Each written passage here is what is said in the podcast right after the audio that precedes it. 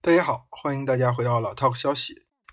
呃，这一期呢，还是由我单独一个人为大家呈现。之前我们有两期长节目呢，普遍有听众来反映这个录音效果不是很好。那我也解释一下，主要是因为我们在疫情结束之后被迫进行了一次搬家。那这次搬家呢，之后我们的录音条件有所变化，然后后面这两期节目呢，也都是在移动的状况下，就是随机找了一个录音的场地和我们的嘉宾，呃，一起聊了聊这个比较呃简单的一些话题。所以我们因为这个原因，我决定把这个长节目往后推一推，然后等到我们这个录音环境调试好之后，呃，再和大家见面。那这一期呢，我先选了一个。呃，最近我关注到的热点呢，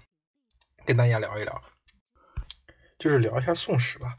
嗯，聊宋史主要是因为最近《清平乐》的这个呃播出，然后还是有一些影响的，包括呃一些主流的媒体发了一些书评啊、影评啊，对吧？探讨一些宋朝的这个状况。其实最主要的一个核心的观点就是，宋朝是一个相对来说比较自由的、比较宽带知识分子的时代。那也很多人希望借着这样一个对于宋史的解读，或者对于宋朝历史的回顾，然后对于当下的形势去做一些判断。嗯，我在这一块不准备探讨什么。嗯，主要是针对于现在这种流行的呃史观，就是比如说在研究宋史也好，研究唐史也好，就是像之前那个因为《长安十二时辰》的这个热播。呃，我们也是有很多的观点，说这个长安当年的在盛唐时期，它是一个多么包容，对吧？这多么多元，各民族共处、文化交流的这样一个时代，然后去论证当时的这个城市的管理有多么的先进、多么的现代化，跟我们现在的大城市是一样，具有某种同样的逻辑或者规律，包括甚至于它用着这个传递信息的方式，已经近接近于这种无线电的某种呃。呃，相同的原理了，所以我觉得这是当然这些东西就是《长安十二时辰》的东西和宋史东西不能一相提并论，但是它其实反映出来了某种，就是我们中国人确实这些年，呃，在大的城市，在这个工业化的社会当中过了很久之后，他对历史的某种。嗯，兴趣变得相对来说更是基于个人的需求出发，对，比如说我们的生活是什么样的，我们希望在历史上去看到那些影子，去论证我们生活的这个合理性，对吧？这是一种非常常见的行为。但是我是不主张在呃研究历史，甚至于那你只是个历史爱好者，你看历史的时候也更应该从这种比较严肃的角度来去理解。比如说现在的一些比较流行的一些著作。还有呃，最近宋史这块也出了很多书了嘛，就是采用这种，比如说宋朝人是怎么刷牙的，对吧？宋朝人是怎么购物的？宋朝人喝冷饮、吃冷饮，宋朝人穿衣服，嗯，当然那些东西，这些东西组合在一起，某种程度上，它它向你传传达了宋朝人生活的某种真实。但是如果你真正对于那段历史的理解是依靠这种片段式的猎奇的文字，或者说这个影像。那我觉得一定会走入一个歧途的，比如说这个宋史，嗯，这么多年我们被灌输的一个观念，就被很多人灌输的一个观念，就是宋朝真的是一个非常自由的社会，就是某种意义上就是所谓的君臣共治，甚至有人把它形容为君主立宪，对吧？我我承认，首先在宋朝知识分子的地位，呃，当然是非常高的，这是他们的一个国策，长久以来的国策。但是你要真正去细究这个历史的时候，去真正理解这段历史的时候，你还是要站在当时，当时宋朝的政治人物他们的角度去理解为什么会形成这样的政策，而这个政策背后到底是什么。我之前发过一个微博讲，嗯，宋朝某种意义上是空前的自由主义，但是在空前的自由主义的同时，它其实又是空前的大政府，空前的高税收，所以我们就知道了。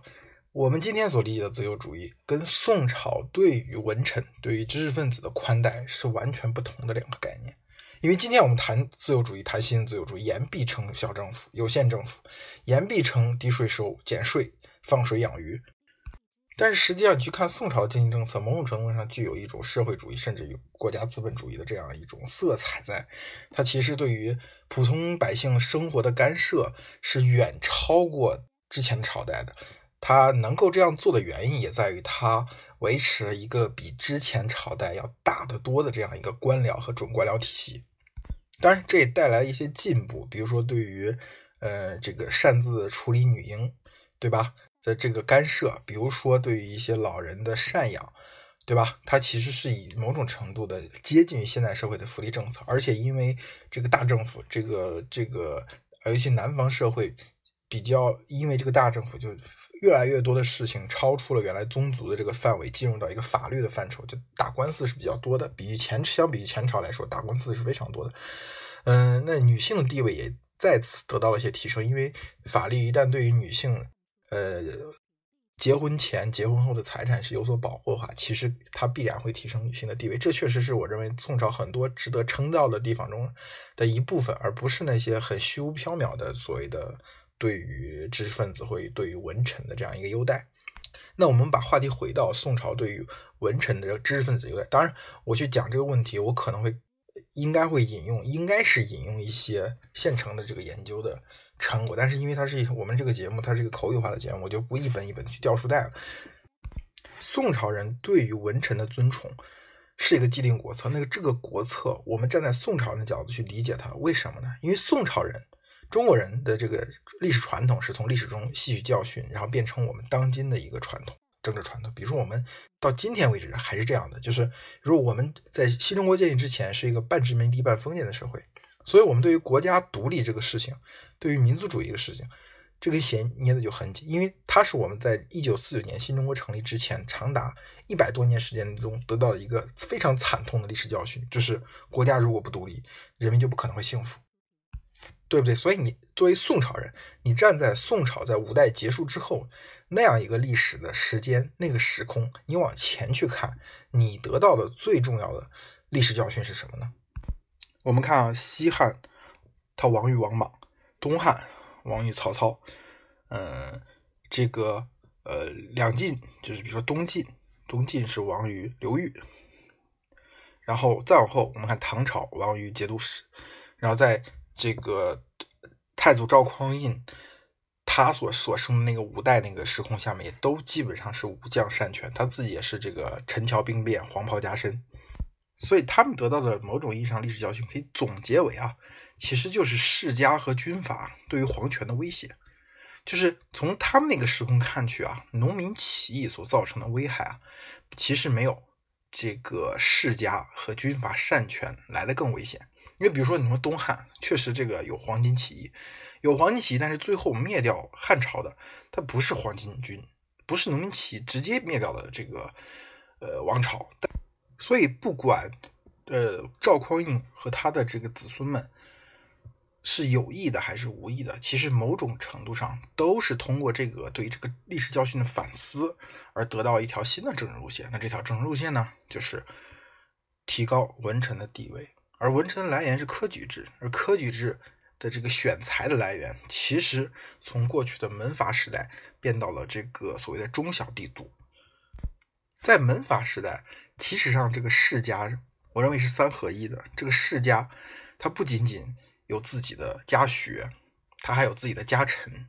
还有自己的家兵，这三位一体。某种程度上，你想理解这个东西，你要回到春秋战国时代。或者说，你穿你横向去想，你去想明治维新之前的日本，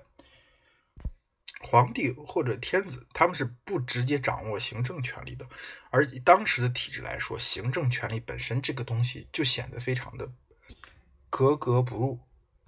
封建时代之所以叫封建，就是由于它其实是这种权力的向下的分封，这个土地也好，人口也好。或者说他的这个军事组织，某种意义上的动员能力，我们去看这个十字军东征时期，他们的这个军队是怎么组织起来的，对吧？它不是一个所谓的直接皇权向向向下招募军队，它是一个所谓的一些家族长期以来和王室达成的某种默契、某种契约，在打仗的时候，他就要带着他的军队来，来帮助皇室进行战争，而一旦贵族们拒绝。在战争的关键时刻出现，或者在关战争的关键时间它倒戈了，可能就会对这个战争产生决定性的影响。这个大家就可以看看那个玫瑰战争，红玫瑰、白玉、白玫瑰。明治维新某种程度也是一样，就是呃，我明治维新之后很长一段时间，我们所谓的萨长史观，就是就是他们看待很多事情是从萨长两个藩的角度去理解，就是因为组织这个所谓的王政复古、大政奉还的这个明治维新运动的最开始第一阶段的时候，其实是两个处于西南边陲的藩藩国。接着我刚才说的这个所谓的家学，家学就是知识不是像发明了印刷术、发明了造纸术之后传播那么迅速的时候。知识某种程度是在家族内部进行传播的，而这个家族外部的人其实很难染指的。他如果想染指的话，他就必须投靠到这个世家当中去学这个世家他所独独门的那个门学问，对吧？比如可能学的是春秋，可能学的也是是这个公羊学。这种学术的门槛，这种知识传播的门槛，甚至于让皇帝也没办法去跨越。所以说，在这个中古时期之前，皇帝经常他是。不会这一套知识体系，或者说是他不理解这套知识体系，只能授权给宰相或者是那几个大家族去进行这个长期的政治权力的垄断。所以有的时候，为什么那个呃早期的宦官专权和这个外戚专权那么频繁？其实某种程度上是皇权想依靠这两股势力去抗衡世家的势力，对吧？就世家家学是一块，家兵就是他其实是和有自己专属的武装，或者说通过一些联姻呐一些。呃，关系啊，和在外用带兵的将领产这之间有一个强非常强的这种联系，对吧？家臣就是我说的，由于早期在科举制出现之前，这个人才选拔的体系不是那么通畅，那很多出身寒微的人，他其实要到世家里面做家臣，那世家要养士，养着这些人，对吧？这也跟我刚才所说的这个知识的传播有关系。这三位一体结合起来之后，就导致皇权很难对付他们，因为你不管用文用武。他们都是一个非常强大的政治集团。这个时候，我们就可以看，嗯，就是如果你不想看著作，可以尝试通过《琅琊榜》去理解当时皇权和世家之间的关系。军阀我就更不用说了，这就是在这个军事集团，呃，因为前线指挥，所以他最后必然形成一个围绕着这个拥有兵权的个将领之间，它形成一个集团。那这个集团就很容易。变成割据势力，甚至于在这种呃天下大乱的环境下，它取代皇权，对吧？这个呃，所以到宋朝的时候，我们仔细去想一想，他的这个呃善待文臣、善待知识分子的这一套政治传统，其实是为了应付之前在呃宋朝之前的历史当中频频出现的这个世家垄断权力，或者是军阀的专政。他们对于皇权的威胁，在当时看来是更大的，所以这个通过科举制，通过中下地主阶层选拔出来的这些读书人，他们对于皇权的威胁是小的。我们通过抬拉抬这些人的权利，而实现对于世家、实现对于军阀的抑制。当然，一方面是所谓来硬的杯酒释兵权，解除你的兵权；那另外一方面，可能就是通过去让武将就读多去读书，建立某种所谓的知识分子或者士的这个本位。以士为中心的这个本位，但是这套东西在当时看来是可以，虽然可以有效解决这个世家和军阀的问题，但是它其实从长期来看啊，宋朝是中国从封建制度转向专制制度的一个非常重要的转折点。在宋朝之后啊，中国的知识分子他的卖方，就他的买方，我们把他的知识或者他的能力或者他的技能当做一个商品去看待，知识分子。他的卖方是读书人，而买方就只有了皇权。因为在过去，比如说在所谓真正意义上中国的封建时代，那唐和唐以前，你的这个买方可能是节度使，可能是大家族，也可能是皇权。其实不只有科举一条路。所以，比如说，我们去看这个《刺客聂聂隐娘》里面，他有一句台词讲的很好，就“百姓怀累世骄固真”，就讲的这个。张震所饰演的这个角色，就是这个地方你所统治的这个区域的百姓已经被你统治很久了，对吧？他们所知道的并不是皇帝，他知道是你，他知道是主公你，而这些知识分子其实是投靠的这个主公。这在三国当中，大家可能看的就更多了。所以到宋朝之后，皇权在通过抬高知识分子、抬高文臣、抬高读书人的地位，有效抑制了武将、军阀。有效抑制了世家之后，他其实就出现了这个问题。所以葛兆光在中国思想史，他的中国思想史上，包括也不止葛兆光，有很多人都提出这个宋儒的这样一个转变。宋朝的这个知识分子确实和前朝开始出现了很多的变化，从他们思想上，从他们理论上。当然，这个想要深入的探讨很难，但是你从结果上你可以看到嘛，比如说宋朝的这个武德不振，比如说在这个同样是，比如在南北朝东晋时期，有过多次非常。非常这个重大的这个北伐的这个成果，但是到了宋朝就很难。而宋朝有非常著名的这个这个冤杀岳飞这个事件，那某种程度上，我们在呃小时候可能你听到这个事件，觉得哎呀这个秦桧太坏了。但是你实际上到南宋君臣那里去，你沿袭这宋朝这个传统，是不是这个岳飞这样一个武将是很危险？他有成为这个军阀的苗头。就比如说我们东晋的几次北伐，其实都是这种。大家族通过北伐而获取政治跟军事资本，进一步去威胁皇权。那东晋不管是余亮啊、桓温呐、桓温的儿子桓玄呐，包括最后真正取代东晋的这个刘裕、刘宋的创始人，他其实都是这样。所以北伐某种程度上，它是潜在的对皇权的一种威胁。我们往后再去看另外一个思路，就比如说为什么美这个日本的明治维新相对于中国的洋务运动搞得就更好，对吧？这个。呃，某种程度上也是因为这个外国的冲击，当冲击到本国的这个原有的东亚这个政治秩序的时候，它所处的阶段是不同的。中国已经到了明清，经过了明清，它已经完全是一个专制的体制了。而这个当时的日本还处于我说的封建体制，它没有经过宋朝那个阶段。当然，我们不是说封建就一定比专制好。有一派这样的人认为封建就是比专制好，封建这个制度才有可能像欧洲那样产生这个工业革命，产生文艺复兴，对吧？这个观点我我不是很认同，但是有这样的一种观点。我认为封建和专制，不论是封建还是专制，它作为一种系统，它在它早期，它的这个容错能力是很强的，它是可以发展的空间是很大，所以更多的会体现出它健康的一面。包括你说这个像明朝的这个朱顺水，他当时。这个从当时呃中国的形势来看，那当时的儒家思想也好，就中国传统那个思想也好，已经变成这个社会阻碍这个社会发展一个很重要的原因了。这也是明朝灭亡的一个非常惨痛的历史教训。但是当朱顺水朱顺水先生东渡到日本之后，他在这个幕府那里讲授水户学，其实影响了呃随着当时日本国内的条件的变化，它是影响了非常多的人的。这个水户学当时影响了非常多人，所以这个形成这个尊王攘夷的思想。以至于这个明治维新早期的很多的思想源头都来源于他。呃，今天东京大学的这个校门口还还是有这个呃朱顺水先生的一块墓碑。你大家去再去日本，疫情结束之后再去日本可以去看一看。所以这期我的呃核心的观点就是说，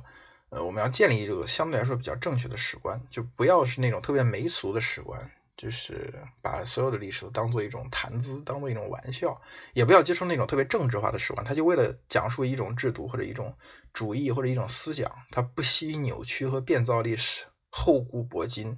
或者后今博古，或者关公战秦琼，这样其实也很没有意思。所以我们就去，当我看到所谓的这种，嗯，讲宋朝多么自由啊，这样的一种史观，或者说讲这个宋朝人的生活是多么的现代啊，就这样一些。呃，通俗的读物的时候，我其实是很不以为然的。当然，它也这些书也有它的意义，爱看的人也可以看。但是，我是希望通过看这些东西，你进一步其实要哦看更严肃的作品。就比如说，我就可以推荐大家看一下《祖宗之法》这本书吧，是讲这个宋朝早期的，就是我刚才讲这个这个制度确立的过程当中的一些思考，它是怎么形成的，这个政治传统是怎么形成的。这是哈佛燕京学术系列的一本。历史这种东西，我觉得学术训练还是比较重要的，因为它看起来好像每个人都可以谈一谈，包括我今天可以随便谈一谈很多东西。但是你真正去讲很多问题的时候，它它所建立那个前提跟假设，它是需要非常繁琐的证明，或者说学界公认的。如果这个脱离开了这样的一个前提，你自己再去怎么想，就特别的民科。而且这个，你比如说理科的民科，你一眼就能看出来；这个文科的民科，你真的是需要分辨很长时间的。你一旦植入这种有毒的或者是这种变造的历史的时候，就是你再想洗掉它就非常难。好吧，那这期我们就大概聊这么多，我们下一期再见。等等，one more thing，我再讲一下这个宋仁宗。当然，仁宗皇帝这个历史评价问题有很多各种各样的版本，有各种各样的说法啊。在位的时间也是宋朝比较长的。我有一个自己理解的框架，这个是纯粹的个人观点啊，大家不必当真，就是听一下就好。就是我认为宋仁宗称不上什么雄主，也称不上什么特别好的皇帝。嗯，主要原因他的评价比较高，在于我觉得他是很好的处在了历朝历代都有的一个所谓的呃阶段，就这个阶段叫回避冲突的阶段。就是什么叫回避冲突呢？就是历朝历代它是都有一个根本的矛盾，就根本矛盾大部分是跟土地制度相关，对吧？可能跟财政制度相关，那有时候可能跟对外政策呃相关。这个呃，在王朝确立一段时间之后，这个矛盾啊还不是特别尖锐的时候啊，这个皇帝很有可能通过这个回避冲突这种方式啊，去先让问题留给下一代，我们这一代解决不了，留给下一代解决。我们通常会觉得这个皇帝比较好。我们比如说去理解这个仁宣之治，也可以这么理解；你就是去理解雍正和康熙之间的区别，也可以这么理解。所以你理解仁宗皇帝为什么这个评价这么高，在于后世斗得非常厉害的两拨人，他就想到了在仁宗皇帝的这个不折腾，对吧？回避冲突这段时间，他都有这个可以拿来为己所用的这个历史事实或者政治传统来去攻击对方，所以这个仁宗皇帝的这个。呃，地位就会越来越高。这个这个呃模型或者这个模式，在后面的历代，就是我说的中国进入所谓的专制时代之后，知识分子的唯一的买方变成了皇权之后，它就一次又一次的复现，所以也不足为奇。所以就是怎么讲，就收尾就是我就讲一下，仁宗皇帝就是一个不折腾的皇帝，而在这个不折腾的皇帝的任期之内啊，很可能这个文化是比较繁荣的。啊，这句话大家不要对号入座。那我们今天就到这里，谢谢大家，再见。